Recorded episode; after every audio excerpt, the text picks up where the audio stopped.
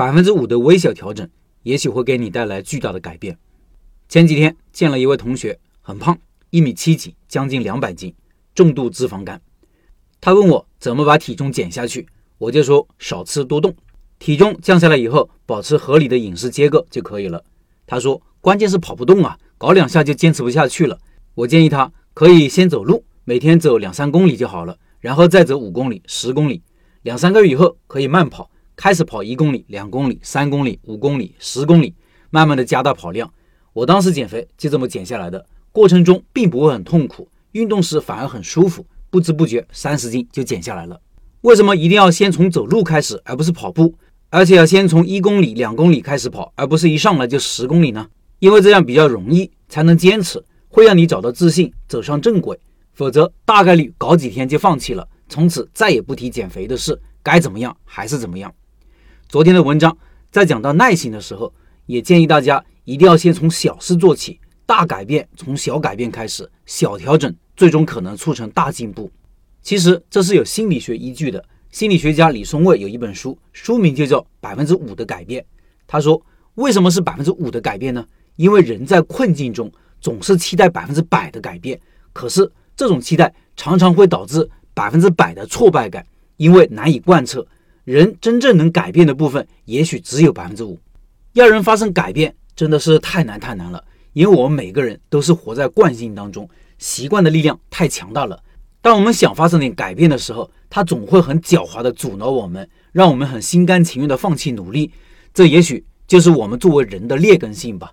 我自己也有这样的劣根性，我每个人都有。我长期和开店或者想开店老板们打交道。每天写文章，或者在社群里给大家建议，每个建议都是在建议发生改变。但是建议能得到执行吗？我相信不多。要不然大家都开店成功了。尽管我的建议可能很正确、很有效，之前呢，我会觉得有些人就活该失败。但现在也多了一份理解，因为人性本如此。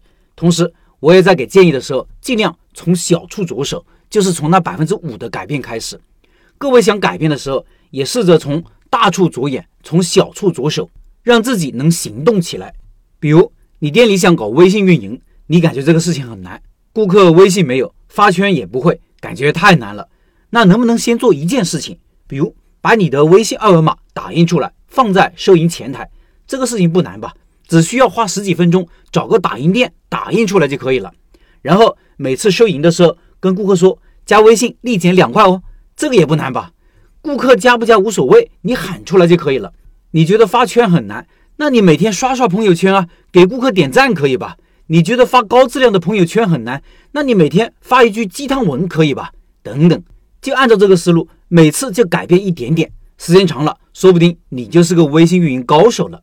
这个过程你也许还会挣扎，还会困惑，还会疑惑，还会想着放弃。先不要考虑结果，先不要想着回报，重复坚持。再重复，再坚持，如此反复，改变也许就会神奇的发生。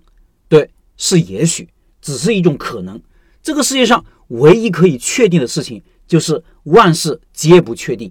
如果你抱着我一定可以成功，我做了这个就一定怎么怎么样的想法来做事情，心态又会变得很糟糕。那百分之五的改变，也许就变得不可能了，你就不想去做了。